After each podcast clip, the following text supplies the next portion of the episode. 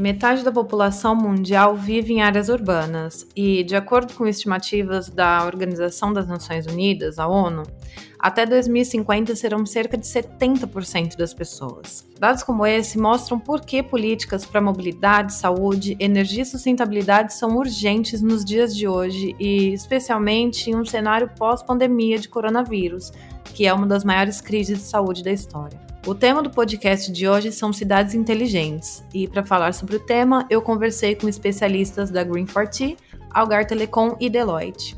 Eu sou a Maristela Barbosa e você está ouvindo o Entretec, podcast da IT.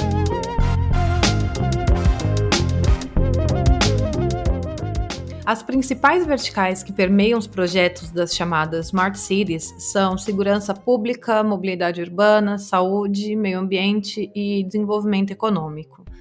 Pascal Toque, diretor de IoT da Green14, falou comigo sobre novas tecnologias e como elas suportam essa transformação digital. A entrevista você escuta agora. São cidades que conectam e integram as pessoas no centro do desenvolvimento e que incorporam tecnologias de informação e comunicação na gestão urbana.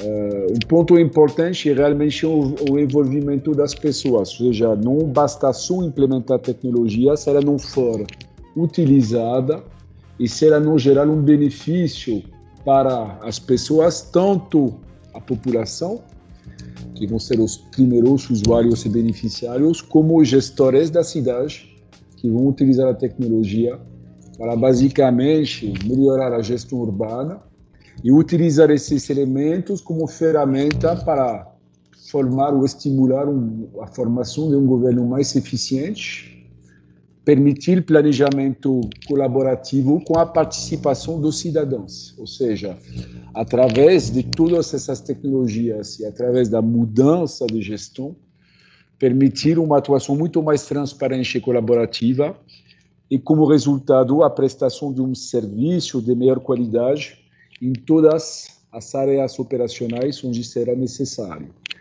Basicamente, quando falamos de uma cidade inteligente, existem algumas áreas principais que são hoje uh, os principais problemas encontrados na cidade. E basicamente estamos falando de segurança pública, de mobilidade urbana, saúde. Estamos no meio de uma crise uh, mundial relacionada diretamente à situação da saúde. Estamos falando de meio ambiente, Estamos falando de desenvolvimento econômico, ou seja, a capacidade de uma cidade de atrair investimentos, de gerar empregos. Estamos falando também de educação e, de forma geral, de utilidade, energia, saneamento, tudo o que basicamente é necessário como recursos para suportar o desenvolvimento e suportar a economia de uma cidade. Quando falamos de uma cidade, falamos desses diferentes setores, tem outros, mas de forma resumida, são sete, oito grandes uh, uh, setores, ou as sete grandes, oito verticais, que são normalmente considerados dentro uh, de, uma, de um conceito de cidade inteligente. e o objetivo é basicamente iniciar projetos para que pouco a pouco cada um dessas verticais possa uh, trazer tecnologias digitais e permitir justamente essa melhor transparência, esse planejamento colaborativo, essa participação do cidadão através dos benefícios dessas tecnologias. Uh, é um processo longo uh, e que todos os os lugares, as cidades que já estão num estado mais avançado fizeram isso de forma gradativa. Muitas vezes eh, existe a intenção de querer abraçar muitas coisas de uma vez e o resultado, pela complexidade, pela demora da implementação, nem sempre vai ser satisfatório.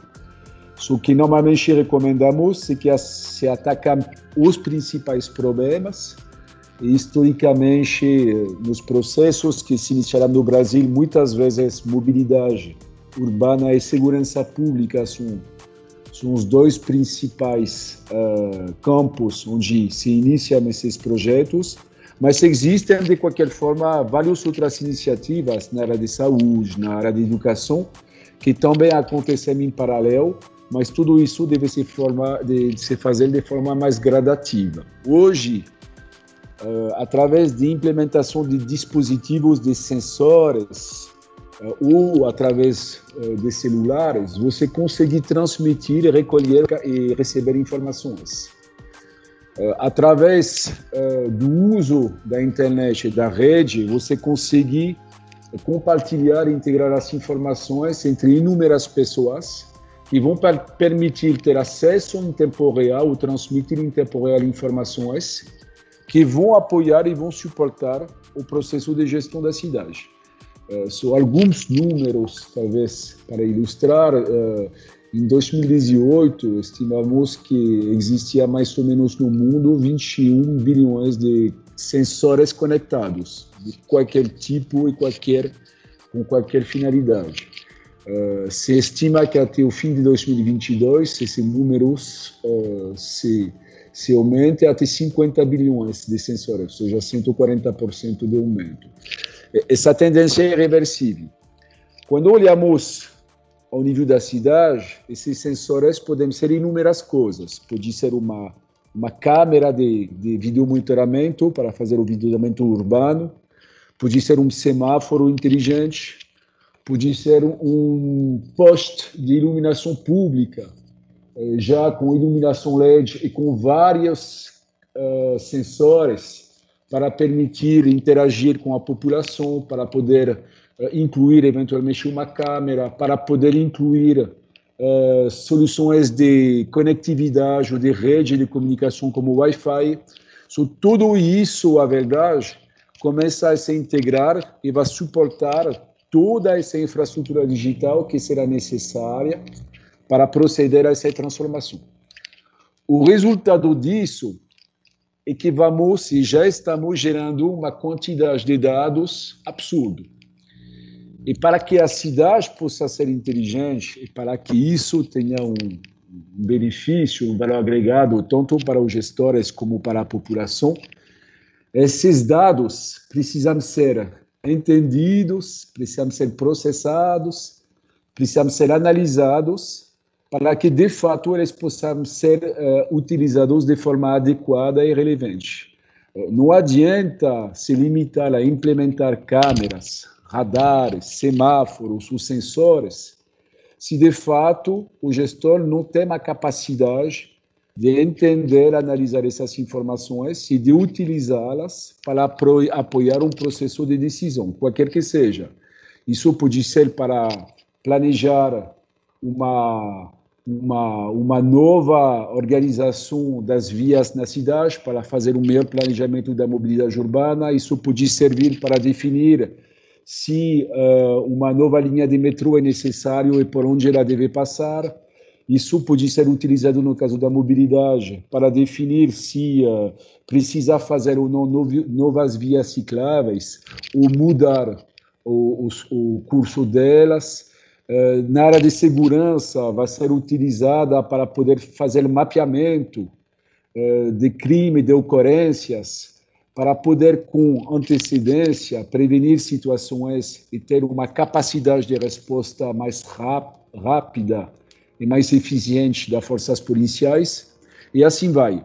So, tudo isso só será possível se todas estas tecnologias que vão ser implementadas, eh, no termo físico, e que vão ser conectadas, vão poder gerar dados que deverão ser processados, harmonizados e, por fim, gerenciados e integrados.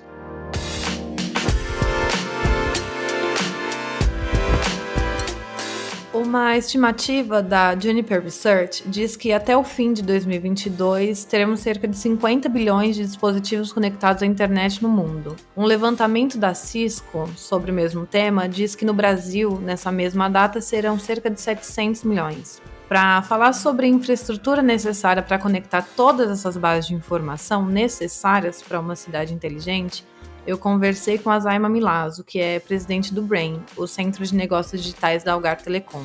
Ela falou também sobre como o Grupo Algar hoje trabalha para desenvolver soluções para esse conceito. Ouça a seguir.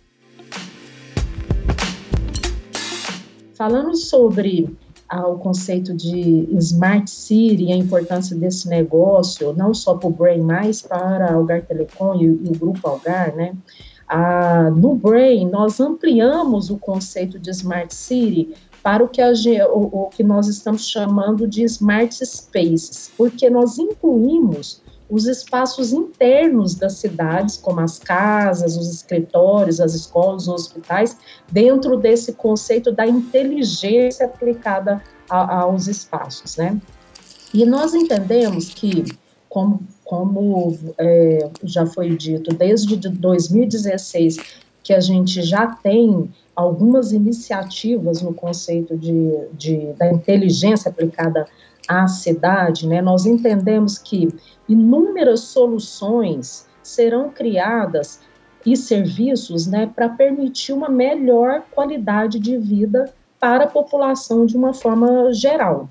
Dentre essas soluções, nós podemos, é, eu posso citar algumas, por exemplo, controle de é, energia né, dos postes, da iluminação pública, o controle é, da tubulação de água para evitar, é, evitar vazamentos, a, o controle do tráfego dentro da cidade, né, com o advento dos veículos autônomos, não agora, mas no futuro, né, no médio e longo prazo, é, isso será muito importante, não só isso, nas grandes cidades, o controle desse tráfego para melhorar a mobilidade e o transporte público, é, estacionamentos inteligentes, a questão de segurança que fica cada vez mais importante e relevante com a aplicação de câmeras e, no futuro, médio e é, longo prazo, drones, né, para ajudar na, na questão da segurança pública inclusive a questão de sustentabilidade, né? Então, nós colocamos algumas soluções em um, um bairro é, conectado, um bairro é, planejado em Uberlândia, por exemplo, o controle de bueiros. É um bueiro inteligente onde nós podemos identificar se esse bueiro ele, ele está chegando a uma capacidade máxima por exemplo, se ele, se ele, se ele tem detritos dentro dele, que pode fazer com que aconteça alguma enchente, e também com o objetivo de facilitar a limpeza desses bueiros, gerando, então, uma eficiência maior para o poder público. Então, esse tipo de, de solução, né, assim, voltada para o meio ambiente, como, por exemplo, o controle da qualidade do ar em grandes metrópoles, né? Ele, todas essas soluções que eu citei, elas vão gerar uma melhor qualidade de vida e serviços, né, mais apropriados e eficientes para a população. A nossa visão aqui, para que essas soluções aconteçam, a infraestrutura de comunicação ela precisa evoluir. Nós estamos falando de bilhões de sensores conectados, né, gerando informações, informações que precisam ser coletadas e tratadas, e a, a, o fato de nós ainda não termos essas soluções colocadas é, de forma escalada nas cidades é, é, é, devido ao fato que nós ainda não temos solução, solução de comunicação para absorver toda essa demanda. Com o advento do 5G, a expectativa é que sim, a gente tenha a infraestrutura necessária para que essas soluções comecem a aparecer de forma mais escalável dentro das cidades. É, nós trabalhamos com algumas verticais é, tecnológicas e o 5G é uma delas, e nós entendemos que o 5G ele vai de fato permitir esse, essa conexão desse volume massivo de, de dispositivos e, e, e, e habilitar a implementação de todas essas soluções que eu comentei. Nós estamos atuando sobre a ótica de geração de negócios é, dentro do conceito de Smart Space, né, mais ampliado do que o Smart City, em oito eixos de atuação: mobilidade urbana, urbanismo, meio ambiente, energia, a economia ou a geração de eficiência, que seria o melhor termo, setor da educação, saúde e segurança. Mas como estratégia de entrada, nós apostamos na aplicação dessa inteligência, dessa automação nos espaços internos das, das cidades, como eu comentei, as casas, os escritórios, a indústria e alguns outros setores, como por exemplo o setor de saúde com os hospitais, né? A gente pretende levar é, é, um, é, uma solução é, para que e, e, os hospitais tenham uma maior eficiência no controle desses equipamentos. Né? Então, essas é, é, são algumas das soluções que nós estamos é, trabalhando e que a gente entende que é, a gente precisa primeiro levar essa inteligência, essa automação para os ambientes internos, né? e com a habilitação de tecnologia, a gente parte para a automação e inteligência da cidade como um todo. Perfeito. É, você falou sobre 5G. É, essa carência, a gente tem essa carência de infraestrutura de telecomunicação. Isso é um gargalo para que esse conceito de cidades inteligentes avance no Brasil? Atualmente, nós temos tecnologias apropriadas para algumas aplicações e casos de uso, mas para que a gente consiga suportar essa é, quantidade, essa conexão massiva de dispositivos que irão coletar, armazenar e processar esses dados, né, que estão vindo de inúmeros lugares, como sensores em postes, os medidores de consumo, os medidores de tráfego. Nós, de fato, precisamos da evolução tecnológica que será o, o 5G. O 5G, ele é, de fato, a tecno tecnologia habilitadora de muitas soluções que nós ainda não temos, né? Eu falei da questão da segurança por meio de drones. Né? Esse é o tipo de aplicação que existe a necessidade de, é, de uma, uma tratativa de dados real time. Para esse tipo de aplicação, a, a tecnologia é a, o 5G. Nós ainda não temos hoje uma tecnologia com a latência necessária, né, a baixa latência necessária para esse tipo de aplicação de real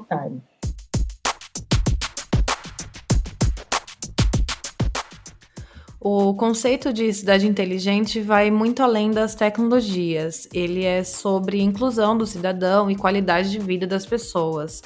É sobre transformar relações de trabalho e consumo, além de formas de mobilidade e eficácia do sistema de saúde, educação e saneamento. O objetivo de uma cidade inteligente é desenvolvimento econômico, atraindo talentos, desenvolvendo negócios, retendo empresas e criando um cenário favorável para elas, além de também criar soluções para manter e recuperar recursos naturais. O foco das cidades inteligentes é sempre no cidadão, melhorando a qualidade de vida. E quem afirma isso é Elias de Souza, diretor de infraestrutura e setor público da Deloitte. Na entrevista, o executivo debruçou sobre esses temas e também sobre conceitos de cidade inteligente para mitigar efeitos de uma pandemia. Confira agora. A gente vem há muito tempo uh, querendo usar a, a tecnologia para melhorar uma série de serviços. Eu acho que a gente tem que separar. A cidade inteligente existe, a oportunidade, se a gente olhar a cidade de uma forma integrada, e a gente vai cada vez mais olhar para o futuro, olhando essa cidade cada vez mais inteligente e resiliente, ou seja, olhar todos os setores de uma cidade integrado. Porém, quando você fala que foi forçada a tecnologia, não é que foi forçado. A tecnologia já vem discutindo bastante tempo. Aonde? Em educação, criando ambientes é, mais acessíveis para as pessoas, é, saúde, é, podendo as pessoas terem o seu prontuário eletrônico mais integrado, porque hoje a gente vive num cenário onde eu não sei na saúde pública o que, que eu consultei, quais são as vacinas que eu tomei, eu preciso ainda utilizar papel, eu não tenho histórico da vida da pessoa, eu preciso do histórico. Desde o momento que ela nasce até o momento que ela parte da, dessa vida, a gente precisa entender quais são os sintomas e o que, que ela passou ao longo do dia, exames que ela passou. Por que, que isso é importante? Para que a gente consiga ter uma apuração do resultado clínico mais adequado.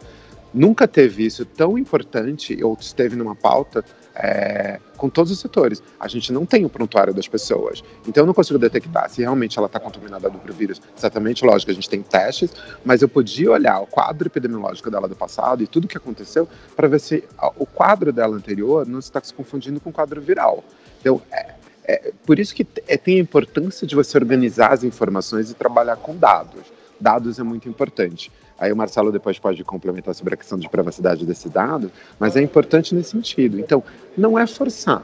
É, eu, eu, eu acredito que assim, a gente deu um pulo e acabou percebendo a necessidade da gente passar para esse passo, ou seja, as pessoas que tinham muita relutância sobre o teletrabalho, e você sabe há bastante tempo que vem falando, vamos botar o teletrabalho, as empresas tiveram que, da noite para o dia, é, sujeitas a, a, uma, a, parar os seus negócios, criar o teletrabalho e todo mundo uhum. é, se, se organizar.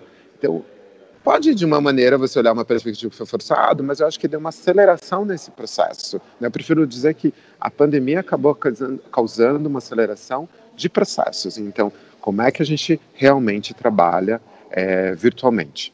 Uh, como é que a gente bota essa educação virtualmente? Como é? E aí a gente começa a questionar: puxa, por que, que eu não tenho todo o prontuário eletrônico das pessoas de forma integrada? Não importa se eu usei é, do sistema privado, usei sistema público, não importa qual laboratório ou qual tipo de sistema de saúde usei. O, o importante é que para a pessoa, como indivíduo, eu tenha todas as informações dela integrado, tá?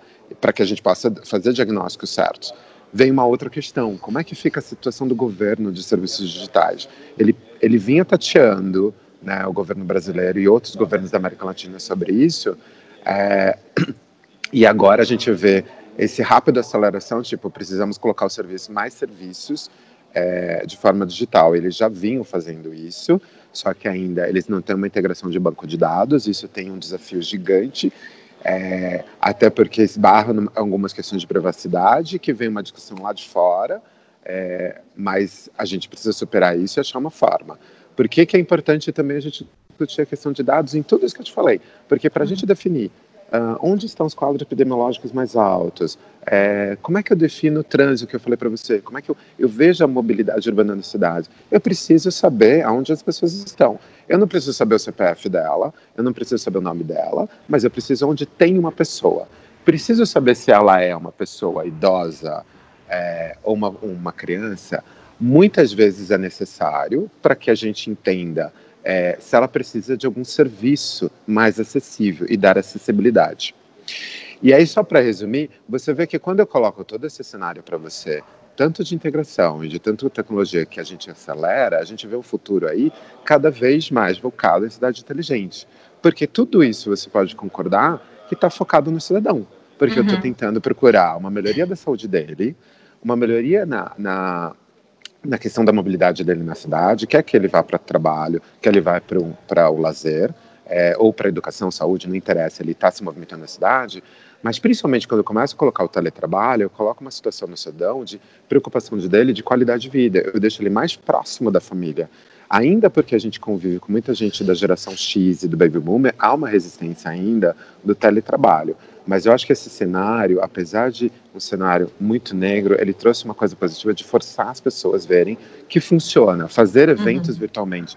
Porque você deixa as pessoas mais próximas, você deixa mais próximo da família. Não é só a, a mulher que tem esse problema de querer ficar com os filhos. Hoje, a nossa geração já quer ficar mais próximo dos filhos, homens também. Então, acho que é, esse conceito de cidade inteligente, uma vez que a gente entenda de integração de, de setores, foco no cidadão, melhoria na, na, questão de sustentabilidade, porque você vê, a gente diminui a circulação de carros, logo a gente deixa de ter emissão de gás, a gente deixa a emissão de, de o, o, lixo na rua, né? Porque quanto mais pessoas circulando tem, mais lixo tem na rua. Então assim, a gente começa a ver que o conceito de cidade inteligente realmente é, é uma coisa que vem e cresce agora e cria várias possibilidades para o futuro.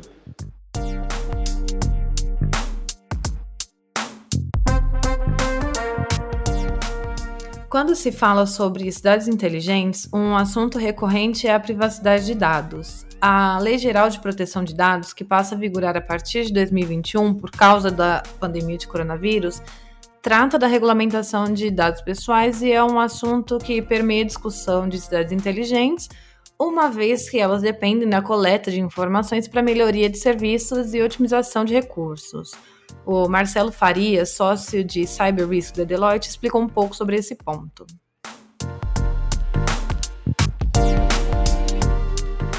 Marcelo, é, a gente está falando aqui bastante sobre é, esse uso de dados para melhoria da essa coleta de informações para melhoria dos serviços urbanos, para melhoria da qualidade de vida das pessoas.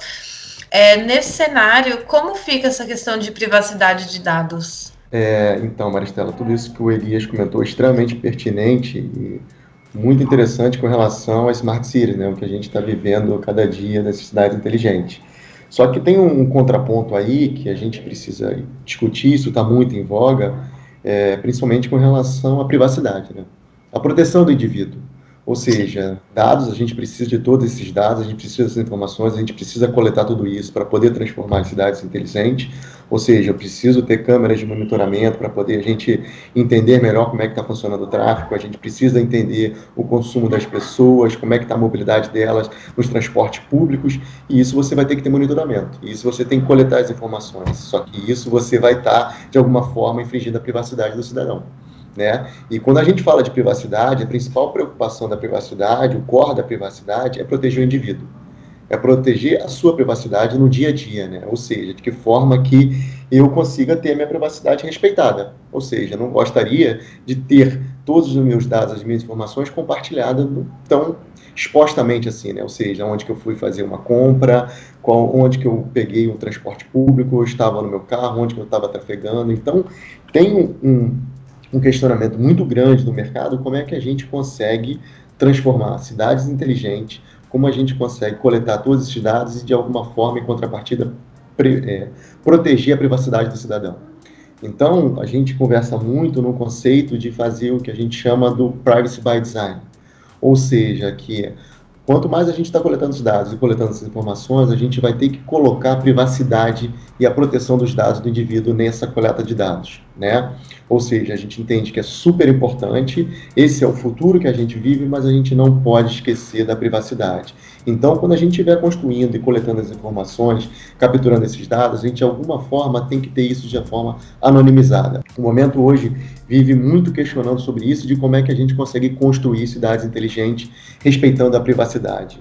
É, não sei se todos estão acompanhando, mas no Canadá vive um momento muito forte com relação a isso, principalmente a cidade de Toronto, que está se estruturando muito para viver cada vez mais a cidade inteligente, e a gente tem uma contrapartida com relação a como ter a privacidade e a proteção dos dados. Então, é um desafio muito interessante aí que a gente não pode esquecer de como a gente vai respeitar nesse novo mundo que a gente vive cada vez mais a privacidade e a proteção do indivíduo, que é muito importante nos dias de hoje. O importante é conseguirmos ter todos esses dados que são imprescindíveis, mas conseguir ter esses dados de uma forma que não seja possível identificar o indivíduo. Ou seja, aquilo que eu estou coletando do tráfego de todos os carros que estão se movimentando, que eu consiga é, mascarar ou anonimizar as placas do carro, para não ter a identificação desse indivíduo. Ou seja, quando a gente está capturando todas as informações das pessoas que estão trafegando dentro de um transporte público, que eu consiga, de alguma forma, não identificar o rosto dela, e sim o volume de pessoas, a quantidade de pessoas. Então, a ideia é sempre trabalhar com esse volume de dados, que é um volume gigantesco, mas de uma forma que não seja individual, e sim em massa porque as decisões são tomadas em massas, no coletivo, ou seja, a movimentação dessas pessoas, o consumo dessas pessoas, ou dados da saúde dessas pessoas, né, assim como Elias comentou com relação a dados históricos da saúde dessas pessoas, mas você poderia ter coisas de uma massa ou de um volume que você não trabalha no indivíduo e que você respeite a privacidade, o individualismo de cada um, mas que você consiga ter essas informações para tomada de decisão e tornar as cidades mais inteligentes. Então, como eu disse no exemplo que eu dei, é a construção disso do que a gente chama do privacy by design, ou seja, é a criação de todo esse mecanismo dessa construção de dados, mas com a privacidade embutida nisso, né? Ou seja, assim como a gente tem um discurso muito de quando temos novas tecnologias, soluções e serviços e os riscos cibernéticos, a segurança da informação já crescem, já nascem nesse contexto, ou seja, a gente tem todo mundo indo para o mundo digital, novas tecnologias, mas isso já vem com a segurança, uma camada de segurança muito forte em cima disso. É o que tem que acontecer com relação a essa coleta toda de dados, né? A gente já vem com uma camada de privacidade e proteção dos dados do indivíduo muito forte para que ele seja de alguma forma anonimizado, que ele seja respeitado um indivíduo, né? Então tem muito essa preocupação. Outro ponto também é que se questiona muito é quem é o dono desse dado. Quem é o proprietário desse dado? É o governo? É a empresa que está operando essas informações? De que forma que ele tem esse controle desse dado? De que forma que isso não vai ser compartilhado? O muito importante com relação à privacidade e proteção dos dados é você ter transparência, né? É você... É, nós estamos vivendo a nossa regulamentação aqui no Brasil, que é a LGPD, que é a Lei Geral de Proteção de Dados, e um dos principais pontos dela é você deixar muito claro qual o objetivo que eu estou coletando as suas informações, qual o objetivo principal que eu preciso dessas informações, e ter, então, transparência, ainda mais no momento que a gente vive importante de valores, de ética no nosso país, é muito importante a gente deixar claro por que, que eu estou coletando a sua informação, qual é o princípio básico dela, qual é o objetivo que eu tenho com relação à coleta das informações e ter o seu consentimento de alguma forma, para que isso seja por um bem maior, que isso seja uma coleta que eu vou estar respeitando a sua privacidade, que eu não vou estar compartilhando essa informação ou vendendo as suas informações, os seus dados para uma outra empresa ou para um outro operador para poder ter vantagem competitiva em cima disso, ou para poder te oferecer um determinado serviço que você não tem interesse. Então, tem aí um questionamento muito grande e aí a solução, respondendo a sua pergunta, é o privacy by design, ou seja, a construção e a coleta desses dados, o trabalho em massa com relação à quantidade gigantesca de dados, com a privacidade já dentro, já nascendo em conjunto com essas soluções. Então, as grandes as cidades que estão trabalhando para se tornar cada vez mais smart cities, cidades inteligentes, já vêm num pilar muito forte de privacidade e não esquecendo também de segurança da informação, né, do risco cibernético. A gente sabe a quantidade aí de ataques que estão acontecendo, principalmente nesse momento que a gente está vivendo. É, tem um relatório da Organização Mundial da Saúde que aumentou 500 vezes o número de ataques nesse momento que todos estão trabalhando no home office. Então, a quantidade de dados que vão estar sendo capturados nessas smart cities também tem pontos de vulnerabilidade que isso pode ser hackeado, isso pode ser de alguma forma tentado ser invadido. E aí precisa ter camadas e mecanismos também de segurança para poder proteger essas informações.